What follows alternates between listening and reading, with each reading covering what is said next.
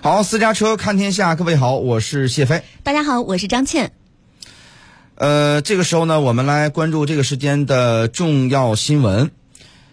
为了庆祝大熊猫迪美五十周年，以及中美两国在大熊猫交流和保护方面的密切合作，呃，美国国家动物园呢于三月十六号启动为期六个月的庆祝活动。十六号当天呢，秦刚大使还应邀向第二十五届哈佛中国论坛开幕式。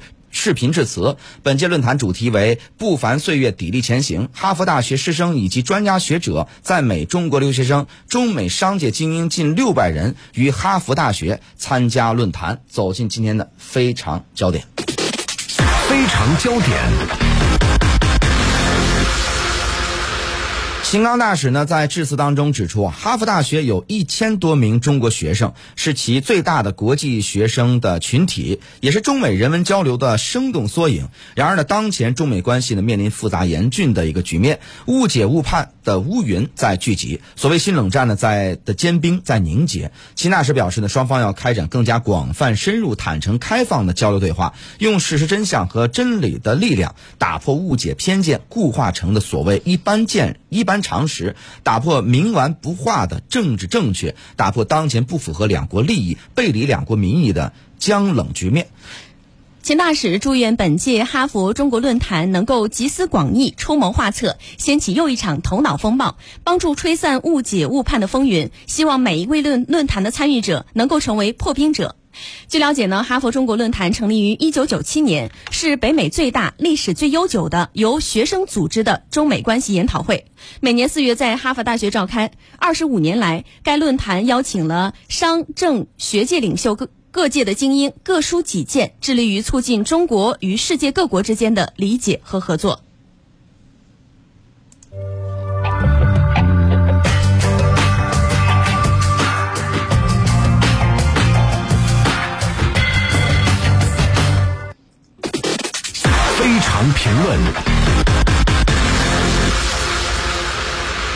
走进今天的非常评论，谢飞，我们看到近日呢，中美两国在大熊猫交流和保护方面是开展了密切的合作，而且呢，美国也是开展了为期六个月的一个庆祝的活动。那对此呢，你是有怎样的观察？呃，不得不说呀，熊猫确实是一个在这个。外交交往当中呀，一个非常好的东西，它是个非常标签化的，嗯，就是中国的一个呃象征、象征和甚至是图腾，嗯，呃，我记得在很多年前，当时有人在讲到一个话题，就是一个学者，然后呢，还有一些年轻的网友啊，就此来这个进行这个批驳。那个学者讲什么呢？那我记得好多年前了，应该是零几年，嗯。他说什么意思？他说：“他说现在呢，龙被视为中国的图腾。他说他他认为说龙呢本身一第一个呃长相比较凶狠，没有这个东西。”啊，它是虚拟出来的。嗯，那么虚拟出来的时候，有的时候就会被赋予很多其他的一些意义存存在哈，包括你刚才说的长相非常凶猛啊什么之类的。那么如果龙一直作为这个中国的图腾嘛，嗯，那么会对这个西方人呢，他不一定这么理解。嗯，他看到这个是一个庞然大物，一个怪物啊，有点像蛇的身子，但是长相比蛇还可怕什么之类的。说它本身这个东西它具有很强的个侵略性，所以呢，有的时候会给一些这个民间呀。会认为你中国的形象跟这个挂钩以后会怎样怎样怎样啊？然后呢，当时有些认为说有些威胁论给国外是做了这么一个铺垫。当然，当时有人批驳他说：“那你意思就是这个龙不能成为图腾，那什么作为图腾？熊猫吗？就一提在中国就是熊猫。”当时那个年轻的这个这个网友还是一种特别调侃的。嗯嗯。但其实我当时看完这个，我就表示说，当然两个人说的都有道理嘛。嗯嗯。一个说这那西方对你的这个所谓的呃中国威胁论。那是完全是因为图腾的原因吗？那是各种原因造成的，它不是简单一个图腾。是，所以你也不用这完全这个讨他的欢心，好像怎么样怎么样，各有道理啊。但是当时网友说，那为为什么干干嘛要用熊猫啊？然后我看完以后我说，哎，这有道理啊。我说熊猫蛮好的。我说有的时候这个两代人那年龄有差，所以它不是一个话语体系。但是呢，你详细分析这个呃这个这个学者，你就会认为他的观点是是有一定道理的。那你看。果不其然，这个比如说，我举几个例子，我们跟日本之间，日本就有这个大熊猫嘛。然后呢，当时这个我们的外交外交部发呃发言人华春莹有一次主持这个发呃这个记者会的时候，记者就问，嗯，关于熊猫的事儿，呃，我忘了这个熊猫在日本的熊猫叫什么名字了，他就问那个熊猫名字。然后呢，第一遍因为这个日本的这个英语啊，有的时候它有口音。哦，呃，然后呢，说完以后呢，这个呃华春莹可能第一遍没听清楚，然后呢，他直接就以为说的是什么什么，然后他就回答了准备好的一些稿。他是认为说这我们一些问题啊，这个问题责任还是在日本方面啊，什么之类非常严肃。然后记者就是就打断他了，说。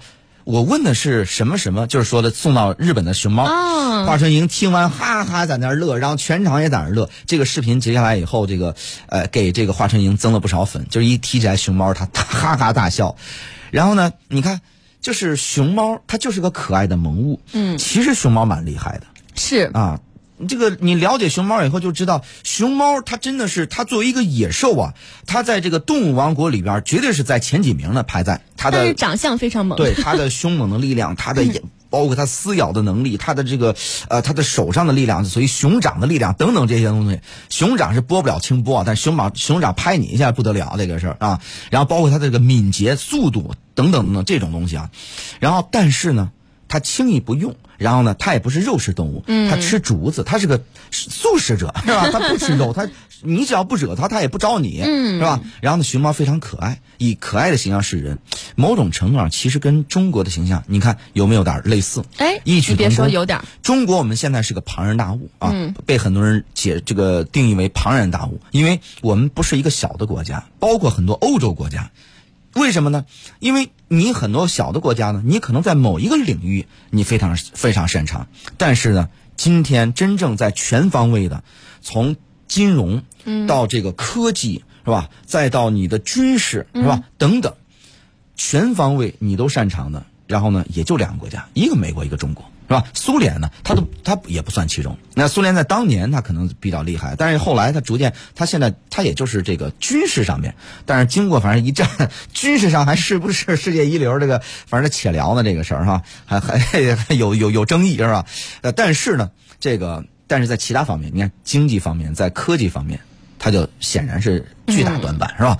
然后呢，但是呢，只有中美两国在这方面呢是全方位的竞争的这个势头，所以呢，中国呢它是一个庞然大物，但是呢，我们呢看似庞然大物，但是我们不会主动伤伤害人，我们有这个能力，但是我们不会主动伤害人。轻易不使用。而且呢，你看，比如说我们也是核大国，对吧？核大国比较少，但是呢，我们绝对是最负责任的核大国。你看为什么呢？就从你使用核武器的你的原则。使用核武器，我们你看经常听一句话，我们绝对承诺不首先使用核武器。嗯，就是如果你要用了，那保不齐可能我作为还击，对吧？这个是有可能的，不是一定，但是有可能的。嗯，但是呢，我们首先不主动首先使用，这个是我们写到这个承诺里边，嗯，是吧？你看俄罗斯呢，俄罗斯你看最近这个打的哈，很很焦灼，然后给俄罗斯逼的说，我们有可能啊，说你你再再。再不让我打揍你是吧？我有可能我给你使用这个叫这战术核武器，它不是战略核，他说有可能使用战术核武器。然后呢，而且呢，佩斯科夫就是这个克里姆林宫呢，就是这个他的发言人，他就在解释了说，我们真的还有可能使用核武器。为什么呢？嗯，我们使用核武器的这个原则写在我们的这个官网里边了，你们可以上去查看，写的什么呢？在面临重大安全威胁的时候，我们就可以使用这个。核武器，而且主动首先使用核武器。那么，什么叫重大安全威胁呢？这个东西呢，就是自己解释了。那那现在这个情况，那它就可以定义为这个重大安全威胁。所以，就为什么现在美国这个中央情报局啊对外公布了一个消息，说美国有呃俄罗斯有可能在乌克兰使用战术核武器，啊，到底使不使用？那咱另说啊。呃，这个事儿是是另外一个新闻了，咱就不再具体分析了，找时间再分析。说回来。这就从很多的原则上，你们看，就是我们中国呀是一个大国，但是呢，我们其实就是虽然是庞然大物，但是我们绝对没有伤害人的心，而且呢，我们希望以这个哎可爱的形象示人，因为我们要搞人文交流嘛，是吧？嗯、然后呢，交朋友就是要要做这一套，所以你看，包括在欧洲啊，在哪儿，我们都是主动的示好。然后呢，这个呃熊猫外交，其实我们搞了很多年了，你看这次是五十周年。那就是我们这个中美建交就是五十周年，在当年也就是这个尼克松访华的时候，我们当然就说，我们作为国礼，我们送给哎你美国这个熊大熊猫。是啊这么多年过去了，对吧？它几乎见证了中美风风雨雨的五十年。那么秦刚大使呢，到了美国以后啊，呃，这次他是这个秦刚大使出席这个呃呃这个大熊猫去美国。就是抵美五十年的这个庆祝活动，是吧？也是发表了很多呃，我们像保护大熊猫一样，因为大熊猫中俄国宝嘛，知道我们像保护大熊猫一样保护中美之间的友谊，这是他说的一个一个话，不是原话，大概意思是这样的啊。嗯嗯。那么，说实话，秦刚大使啊，到了美国以后，他做了一系列的努力，什么努力呢？就是要改变中美之间现在面临的这个危局。我用一个危局啊，绝对是很恰当的。嗯。因为我们现在中美。面临一个什么呢？面临全方位脱钩，这个不是我们在做，而是美国方面在做。美国不负责任的政客，从这个特朗普时期，然后到现在的拜登，一直在加剧中美之间脱钩的这个风险。那么呢，这个你看外交官呢，他通常什么叫外交？外交其实是交朋友，交朋友，也就是说，比如说我们两个人在一块儿，可能大家没法在一块儿搭伙过日子，但是呢，你说两个人能不能成为朋友呢？我觉得某种程度上可以吧，或者说是能不能，比如说成一个生意伙伴呢？我认为可以吧，或者是在某一方面，比如说你觉得这这人性啊，有的时候你看不惯，哎，但是呢，这人有没有优点呢？身上总不能全是缺点嘛，哎，他有优点，那在这个优点方面，大家能不能取长补短呢？那我认为是可以的吧。所以这就是中国的外交官，我我们都不是一棒子打死的，不是说一下子把你否定了，而是说，那你有些方面我们不认同。是吧？你比如说你的强权、你的霸权，你在外边你你你到处没事找事儿，这个这方面我们绝对不认同。还有呢什么呢？你仗着你国力强大，你整天你要求别的国家都像你一样，我们也不认同。但是有没有我们可以合作领域呢？那有相当多。我们的人文方面，我们的经济层面，那能不能合作呢？以及我们在气候方面，哎，美国方面其实他也不傻，他比如说在这个对待呃在俄罗斯的这个俄乌的问题上，那美国方面不是这个。哎，找我们，然后跟这个两国的元首这个通话，包括在各个层级都有这个对话。为什么呢？就是当遇到一些难题时候，美国搞不定了，他也意识到说，哎，你中国是一个这个这个世界上一个重要的力量。那这个事儿我跟你沟通一下，咱俩先道不同，咱不能说道不同不相为谋，而是说呢，搁置争议。有些方面是争议，哎，但是我们把争议放到一边，然后。咱没有争议地方，咱们能不能聊一聊？我认为当然能。所以秦刚到美国做的是这些工作，包括这个，你看，呃，之前接受一系列采访，释放了很多善意。比如说，呃，在这个在美国期间接受了凤凰卫视的采访，然后呢，有一段说到说这个跟俄罗斯的关系，他就表态说，我们跟俄罗斯啊没有上限。这个我们经常听啊，中俄关系不设上限，对啊，就能好的好的。到没边儿是吧？就到这种关系，但是他说了一句：“他说我跟中俄关系不设上限，但是有下限。”嗯啊，这个话其实是说给这个啊有些方面听，就是很多是要听话听声锣鼓听音儿。美国记者采访秦刚啊，当然就是有人说给他挖坑啊什么，当然这个就是啊媒体就是干这个的是吧？媒体要是说都像有些节目似的啊，一一采访说您说吧啊，开始表功，然后这边夸夸夸开始说，其实不好听，也不爱听。你看我做的 boss 会面的时候，有时候就打断对方，因为对方你长了一段，我一听说的不是那么回事儿，我直接给他打断。我要问我想要的内容，我觉得这个东西哪些东西听众感兴趣，是吧？你不能光由着他说，所以就是咱们要理解这个东西，就是媒体是他他做的是本质上是为了你观众要爱看，而不是说我给你一个口儿，你你直接发表意见吧，就不是这个，是吧？所以呢，要理解这个。然后呢，这个当然秦刚讲的也很也很好啊。佩斯科夫呢，他就在这方面造诣没有秦刚强，所以有的时候一问问给漏问漏怯了，有的时候不是问漏怯了，有的话三击两不击，秦呃佩斯科夫说了一些内容出来以后，然后引起一些很多的误读啊，对对俄罗斯很不有利。比如说就说到这个啊，在呃这个俄乌这个战场上面，说你们的损损失有多少什么之类的，他表示哎，我们的损失巨大。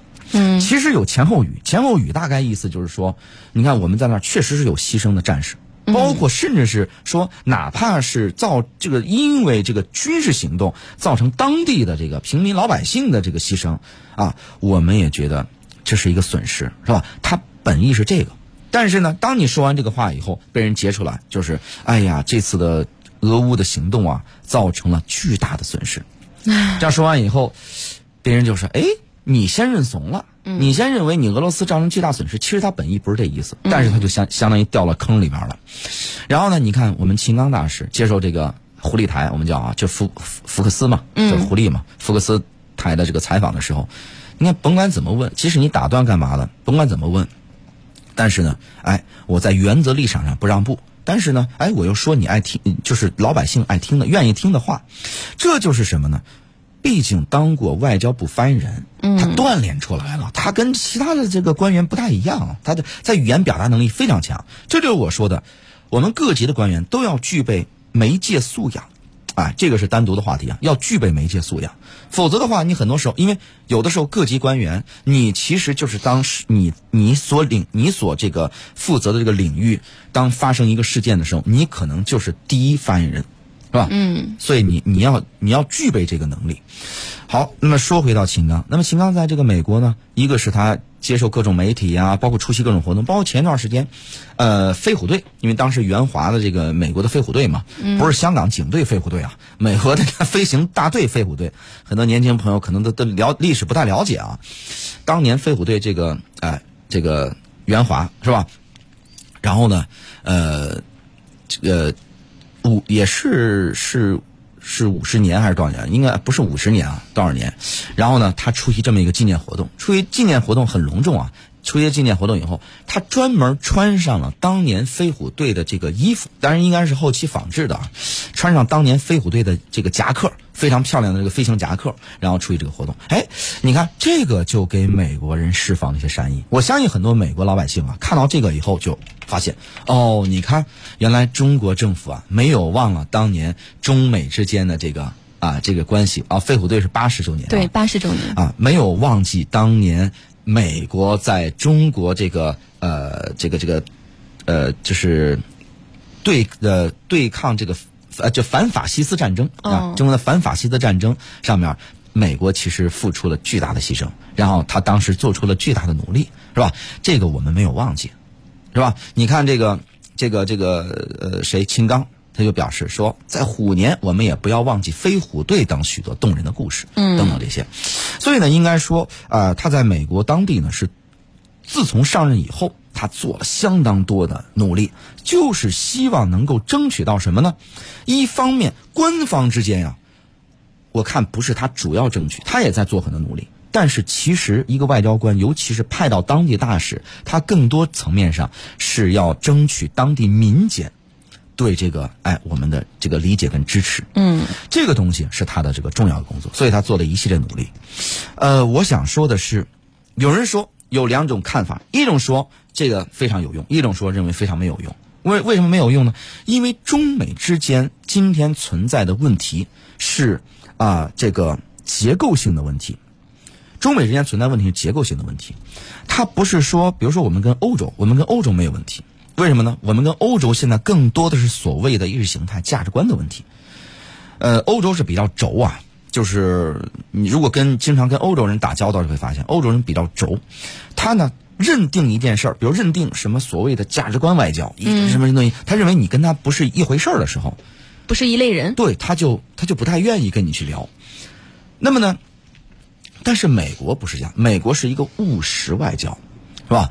但是你看欧洲，它这方面，比如说它是它是个短板，比如说它在经贸上面它哎比较强，但是在其他方面它其实相对来说比较比较弱一些，是吧？啊，当然我们说这个欧洲是把这个包括俄罗斯啊什么拿掉以后单单说的这个，然后呢，但是在美国方面啊，跟中国太过相像了，所以呢，我们在全产业方面几乎啊是全产业方面中美之间是现在是进进行一个竞争的态势。